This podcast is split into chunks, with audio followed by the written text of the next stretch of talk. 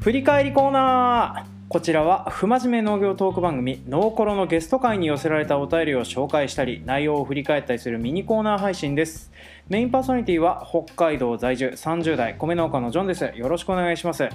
今回の振り返りコーナーは養蚕の話蚕ってキモくないですか？の話に出演していただいた山梨県30代養蚕農家の芦沢さんに来ていただいております。よろしくお願いします。よろしくお願いします。はい。芦沢さん最近お仕事の感じはどうですか、はい、今何してます？今ですねまだうちにはお蚕さんは来てないのでもう準備をゆっくりやってるっていう感じですね。なるほどなるほど。で桑の畑の手入れだとか、はい、あとは養蚕で使う道具を消毒したりだとか掃除したりとか、まあ、そんなのをぼちぼちやってる感じです。ああまあこれから忙しくなるような感じになってくるんですね。そうですね、はい、5月5日にあの卵が来るんですけど。ああなるほどなるほど、まあ、そこからスタートって感じですね。あそうですね。また忙しい一年が始まる感じですね。そうですね。そんな感じですね。はい。まあでもあの毎年毎年あの こうやってその卵を受け入れるところから始まるっていうのもなかなか面白い仕事ですね。そうなんですね。もう5月5日ってもうずっと決まってるんですよ。うちの地域ではもうブレずに何十年も。おなんかカレンダーが変わらないんですよねそれは。あそうなんですか。ななんかこの出荷のスケジュールみたいのってなんか決まってるものがあるんですか？そうですね。そのやっぱ桑に桑畑に合わせるっていうかはいはいはいはい。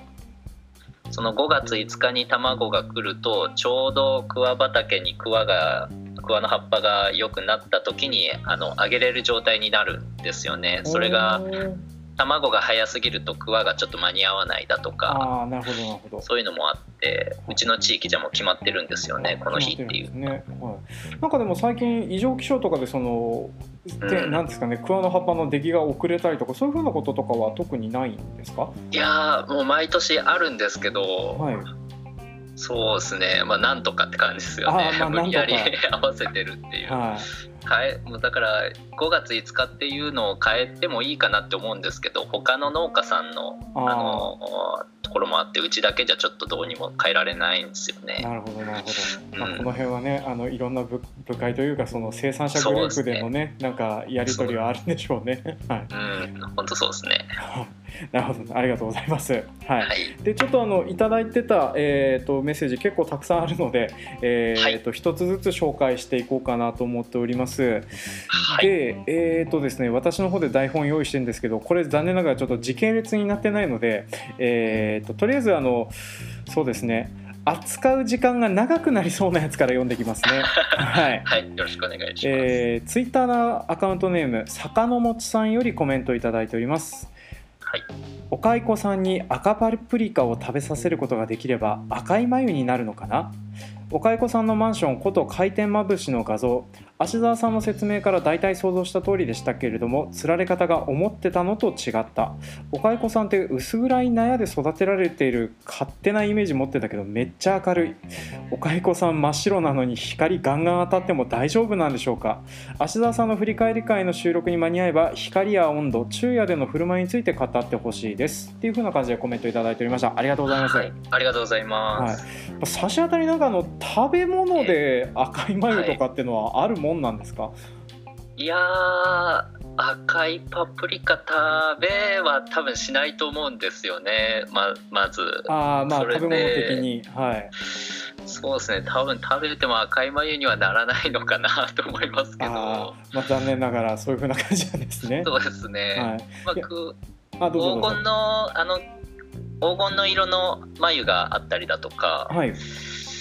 まあ、インドの方でなんかいろんな眉とかありますけど、はいはいはいはい、そうですね。でもいろんな色が出せる眉ができれば面白いですよね。そうですね、まあ、あの与える餌で餌でなんかね変わってくるんだったらなんかあのキャベツを食べるやつとかいるとかって話は聞いてたんですけど、はい、まあ、あの色は同じなんですかねそういうやつの。多分白だと思いますけどね。やっぱ白、ね、緑出てくるのかな。どうなんでしょうね。出てこないと思うんですけどね、うん、はい、そうですね。まあ我々も野菜たくさん食べたからってねあの緑色のものが出るかっていうふうに言われると出ないですからね、はい。まあ、バリウムぐらいかな、ね、白く出てますね、ね、はい、ちなみにあの、はい、お蚕さんの体の色確かに真っ白で光当たっても大丈夫なのって話はどうですか、はい、いや直射日光は基本ダメであのそうですね。薄暗い本当あの教科書とか見ると薄暗い部屋で買ってっていうようなこと書いてあるので本当このイメージそうだと思うんですけどうちちょっとそこまでバッチリできないので、はい、そうですね。一応カーテンとかもあるんですけど、はい、掃除したりしてる時はちょっと開けたいしっていうのでまあ、ね、まあ、光が入ったりとかしてますね。まあ、あのなんていうんですかねそのちょ本当にあのガラス温室みたいにムシムシ走ってくると困るけれども、何やとか普段日の当たらないところとかだったら、まあ、多少当たっても大丈夫ぐらいだったりするんですかね。そうですね。でもやっぱあのすごい暑い日に直射日光当たってるお蚕さんを見ると、はい、そのお蚕さんを逃げるように、薄暗い方に逃げるようになんかもぞもぞって動いてきますね。やっぱ暑いのか光が嫌なのかそういうところで、えー、ちなみに光当たりすぎるとなんかこう病気になるとかなんかあの影響があるとかそんなことはあったりするんですか？あ病気にはないですけど、はい、うんまあ嫌がるっていう感じですね。ああなるほどなるほど。まあ、やっぱねあのそうあのこうそう生きる気ゼロの生き物っていうふうなことを考えるとね日の光に当たってるところとかでに出たくないっていうふうなのはなんか私あの、うん、性格的に似てる部分があるなっていうふうなのでちょっと、ね、親近感は湧いたりするんですけどね。私もあのなるべく日の光に当たらない当たらない生活をしたいんですけれども、まあ、そんなことも言えないような状況になってますからね。じゃあとりあえずあとえっ、ー、とそうですね。つられ方が違ったみたいな話も出てましたけれどもどどんな釣り方してるって言ったらいいんですかね？この回転まぶしの釣り方って。なんか地域によって釣り方は多少違うんですよね。道具だとかが違うので、はい、あの多少違うと思いますけどでも回転まぶしは大体あんな感じで2段だったり3段だったりだとか、まあ、そんなようなのが一般的かなと思いますけどね。そうなんか今あの画像を出してみたんですけれども、あれですねなんかこうこう SF の映画とかでこういう貨物コロニーがいっぱい連なってるのを見たことあるっていう風な感じの並び方なんですよね。そうですね、まあ、上から糸っていうかワイヤーみたいなのを吊るしてで回転するのがあの、はい正方形の真ん中に十字でそういう支柱みたいなのがあってそこにまっすぐ1本筋が入ってるような感じでそこを中心にぐるぐる回るっていう風な感じなんですね。そうですね、まあ、真ん中に筋は入ってなくてその枠で、はいホールドしてるというか枠全体が回るっていう感じですね。なるほどなるほど。あそっかそっか。であとあとそのその茶色いマンションあの、はい、段ボールのボール紙でできてる茶色いやつをドカッと取れるっていうそれごと全部取れる感じになってるのでなるほどなるほどそうですねそんな感じですね。はいありがとうございます。まあ、確かにあの、うん、イメージ確かにこれググってみる見るとちょっとあのずれてる部分もあったりするのでねあの聞いてる皆さんもちょっとよかったら調べてみていただけるといいかなと思いますね。そうですね、はい、じゃあすみませんちょっと次の方読んでいきますね。はい、えっ、とそしたら、えー、高野菜菜師さんから、えーと、コメントいただいております。はいお蚕さんと呼んでるところに養蚕業として彼らに対するリスペクトを感じる。正直虫は苦手ですがお蚕さんたちのおかげでこれまでの衣服ができている歴史があるので気持ち悪いで終わらせるのはいけないと思います。こちらの勝手で彼らの糸をもらってるわけだしニャッキは平気で腹ペコ青虫はあかん。お蚕さんたちが脱皮の時に一斉に上を向く仕草ニャッキで想像すると可愛い。リアルで見たく見たいような見たくないような。っていう風なコメントをいただいておりました。ありがとうございますまあ、そうですねあの、うん、あれが全部ニャッキだったらと思うとだいぶ可愛いかなとは思うんですけどね。そうですね、まあ、でもあの腹ペコ青虫のあのカラフルさのやつがいっぱいいるとちょっと怖いなとは思うんですけどね。うん。僕ももうおかいこさんに慣れてるんで、はい、おかいこ以外の虫たちがあんなにいっぱいいると僕はちょっとできないなと思っちゃいますけどね。ね白くてなんかも見慣れてるからいいですけど。まあそうね、毛虫とかだったら無理だなって思いますね。いやわかります。あの、うん、割とあの動物園とかで最近あの熱帯昆虫館的なやつとか結構併設されてることがあって、えーと、札幌の丸山動物園とか私よく行くんですけれども、まああのうんいろんな動物とかあと 大きなゴキブリとかそういう風なのとか 見たりするとねあの震えますねっていうね。うん、まああのゾワゾワってきますよね。まああのねなんかあのありがたくありがたい生き物ではあるにしろなんかやっぱりあのちょっとね気持ち悪いみたいなこと言われちゃってるたらこ、ま、なんかかわいそうですよねっていう風な感じでちょっと似たようなコメント頂いてたんでそれも読んでいきますね。はい、えー、長須根彦さんよりコメント頂いてたんですけどこれどっちかっていうとあの芦沢さんとのなんかか話しかけてたような感じだったんですけどすいません私があのコメントとして勝手に持ってきちゃいました。はいえー我が家も20年くらい前まで、えー、学校の通学路でお蚕さんをやってたのでひた隠してしまひた隠しにしてましたが教科書になったったお蚕さんでも気持ち悪いと言われてなかなか衝撃を受けました。お蚕さん自体はもりもり桑の葉食べてて可愛らしいと思うんですけどねっていうねコメントいただいておりました。はい、そうですね。やっぱ最初見ると虫だから気持ち悪いっていうのはやっぱり出てきますよね。あの子供とか見せてもなかなか触ってくれない子とかいますからね。今でも芦田さんのところではその、えーと、その食の体験教育的なやつで受け入れとかはしてたりするんでしたっけ？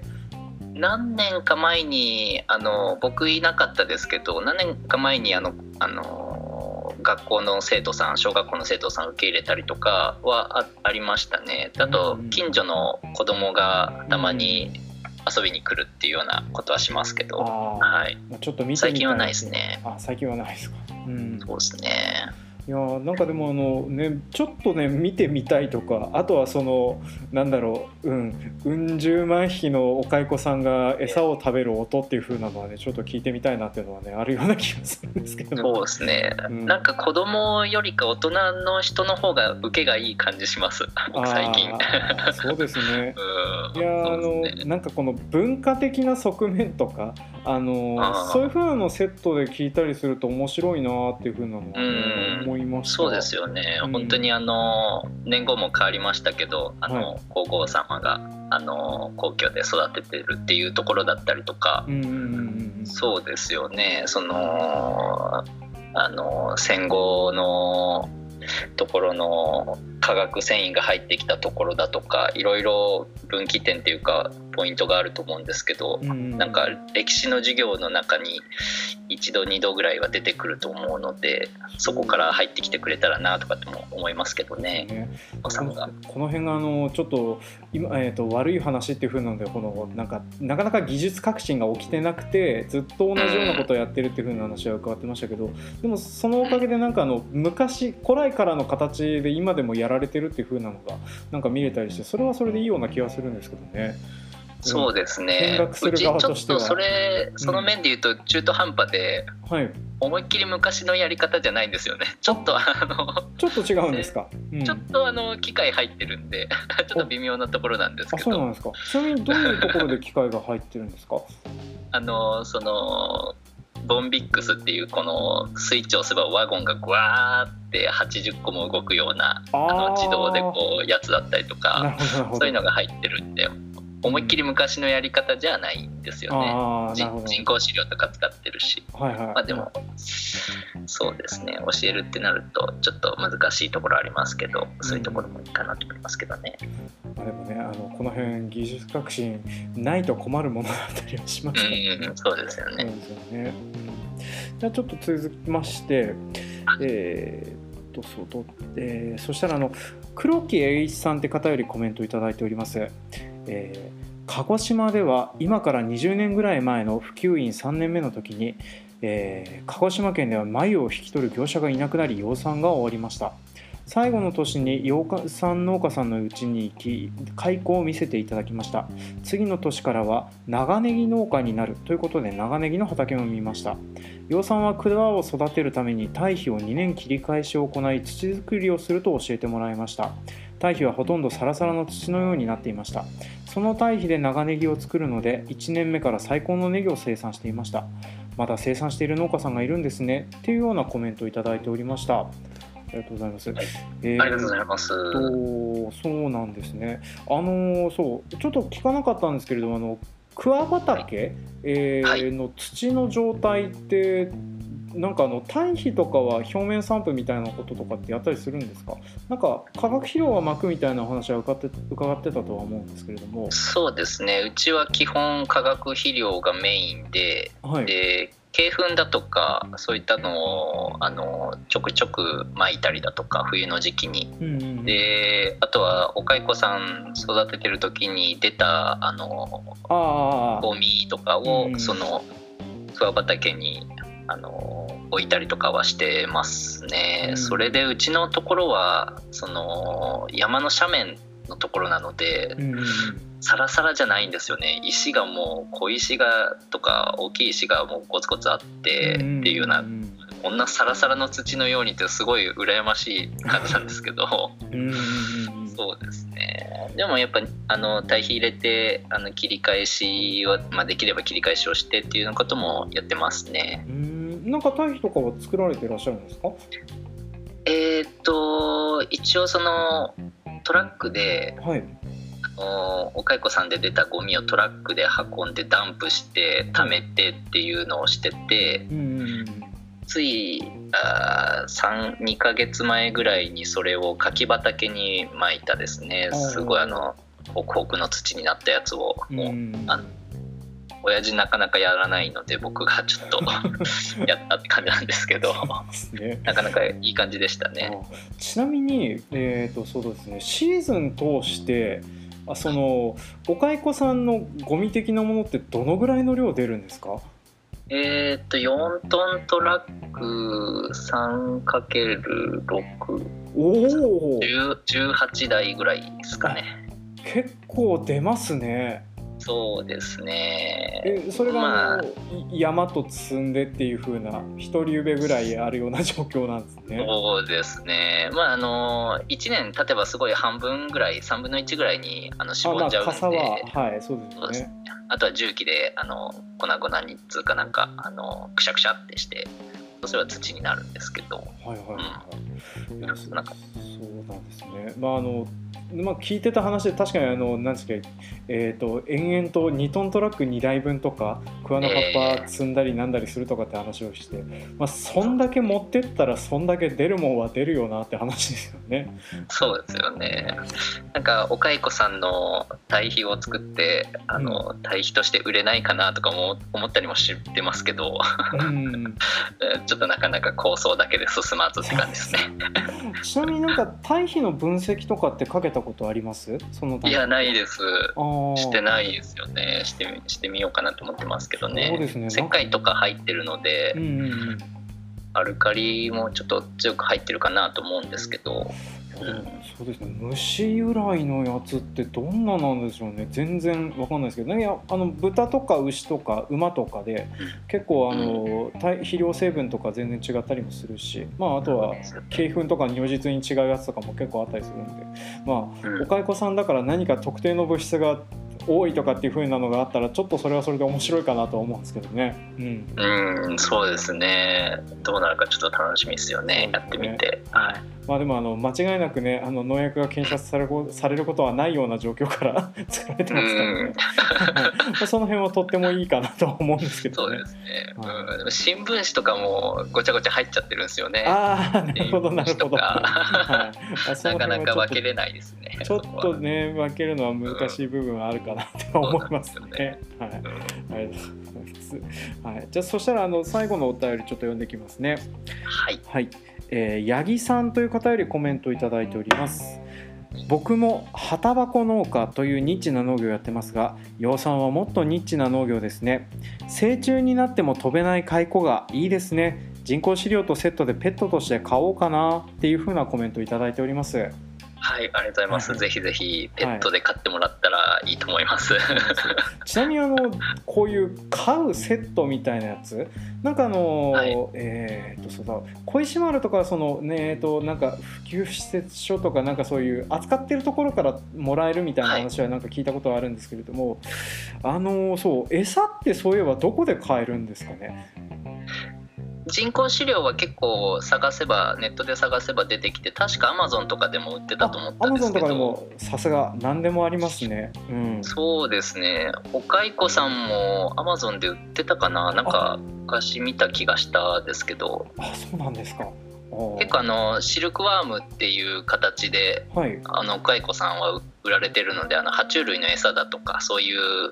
目的であの売ってるんですよね。なるほどはい、えー、でそれで育てることはできるので結構探せば出てくると思います。なるほどなるほど。いやあの爬虫類とかそういう肉食系の動物を飼う際になんかあの他、うん、ペットなのか餌なのか判然としない生き物を飼う例があるんですけどお蚕さんも食べるっていうかまあ虫食べるやついますからそういうふうな感じで使われることあるんですね。はい、そうですね、まあ、でも旗箱の方がニッチかなとか思い思いますけどね。そうですね。旗箱もちょっとしいですよね。ね面白そうですね。えっ、ー、ととりあえず八木さんあの差し当たりあの近々私の方から連絡差し上げますので、はい。まあ、よろしかったらちょっとあの旗箱について、はい、いやそうですね。ですね。興味あります。ちょっと興味ありますね。はい、うん。ね、なんかあの聞いた話によるとあの結構ヤバめな人がパートに進んでくるっていう話をなんか聞いたことあるんですけどね。そっち系の。あのなんかタバコを吸うのが大好きな人方があの来てるっていう風な話はなんか聞くことはあるんですけれどね、まあ、そこの農家さんだけの話かもかどうか分かんないですけど。はい。面白そうですね。面白そうですね。はい。そんな感じで、えーと、とりあえずいただいたやつに関しては全部紹介したかなとは思います。はい、ちなみにあの芦田さんの方で例えばあの蚕お蚕さん関係のもの、えー、メルカリとかで売ったりしないんですか？あえっと眉はあの前にちょっと出してたりだとか、はい、あとは桑の枝をもう、まあ、切る作業があるんですけど、はい、その枝をきれいに整えて切ってであの小鳥の小鳥とかのなんていうんですか止まり木とかですか？とかあのハムスターのかじり木とかですか？はいはいはいはいはいはい、うん、無農薬であの、うん、農薬かかってない天然のものということでそういうところに売れるかなと思って試しにやったりとかもしてますね、うん、あと桑の葉っぱとかも普通に亀の餌だとかあの爬虫類葉っぱ食べる爬虫類とか、うんうん、えー、そういうのにあの食べさせるために売ったりとかもちょいちょいしてますけどね。そこまで、うん、あの儲ける感じじゃないですけど反応は少しあるので。あなるほどなるほど、はい、意外ちょいちょいや。とクワっていろんな生き物を食べるんですねそしたらね。そうですよね。クワって結構優秀で、うん、なんかクワ茶とかあのありますしクワパウダーにして、ねうん、えー、抹茶の代わりにだとかそういう人もいて、うん、結構いい素材みたいですねクワも。なるほどなるほどいやまあ確かにあのクワそういうふうに利用できるんだったら全然あのいいですよね使えたりなんだりもするっていう。クワクワ農家さんだけでも頑張ればいけるのかな とか思ってあのクワ茶の専門の農家さんとかいますからね。そうなんですか。おですね。あそれも同じように葉っぱを切って取って、えーと、そうですね粉末にしてあのお茶にしたりだとかケーキに入れたりだとか、うん、そういうのをしてる人いますね。クワの葉っぱって。いやなんかあのそうかそそういうふうな方向にも行こうと思ったらいけるやつなんですね。うん、そうですね桑の実とかも桑の実狩りっていうので、山梨県でもやってる人がいて、はい、あの桑の実狩りをみんなに来てくださいって言って桑の実をみんなでパクパク食べてっていうツアーだったりとかそういうのもありますね。うんあクワも結構面白いですね。そうですね。え、クワの実ってちなみにどんなやつなんですか？なんかあのー、えっとブドウのちっちゃいのですかね。ブドウのちっちゃいの、なんか房状になるやつなんですかね？そうですね。もう本当、うん、親指の爪ぐらいの大きさなんですけど。ちっちゃいのが、あのー、赤いやつだったり真っ黒いやつだったりとかして、はい、ジャムにしたりだとか昔はよくしてましたね。へえ、芦田さんちでも取れる、まああそうですね。桑の実になるんで、うん、毎年あの作業中に1個2個食べたりとかもしますけどそうですね。もう飽きちゃってもなかなか食わんすけどね。まあねこの辺はねあのある感じわかります。えー、はい。私もあのトウモロコシ生でよく収穫中に食べるんですけど、シーズン初めに一二本食べたらその後全く食べなくなりますから。まあ、そんなもんですよね。そんなもんですよね。うん。まあでもなんかそうなんですね。ちょっとクワの実とかそのクワも意外と面白そうな部分だなっていうふうなのはね、感じったりしますね。はい。じゃあすいません。あのちょっと取り留めもなくなってきたのでこの辺ではい振り返りコーナーの方は一旦締めたいと思います。はい。じゃあ、あの芦田さんすいませんあの2回の出演とあと今回もあのお時間いただいて本当にどうもありがとうございましたいえいえこちらこそです楽しかったですありがとうございますはいではこの辺で、えーと、芦田さんと振り返りコールは終了となりますお疲れ様でしたお疲れ様でした Thank you.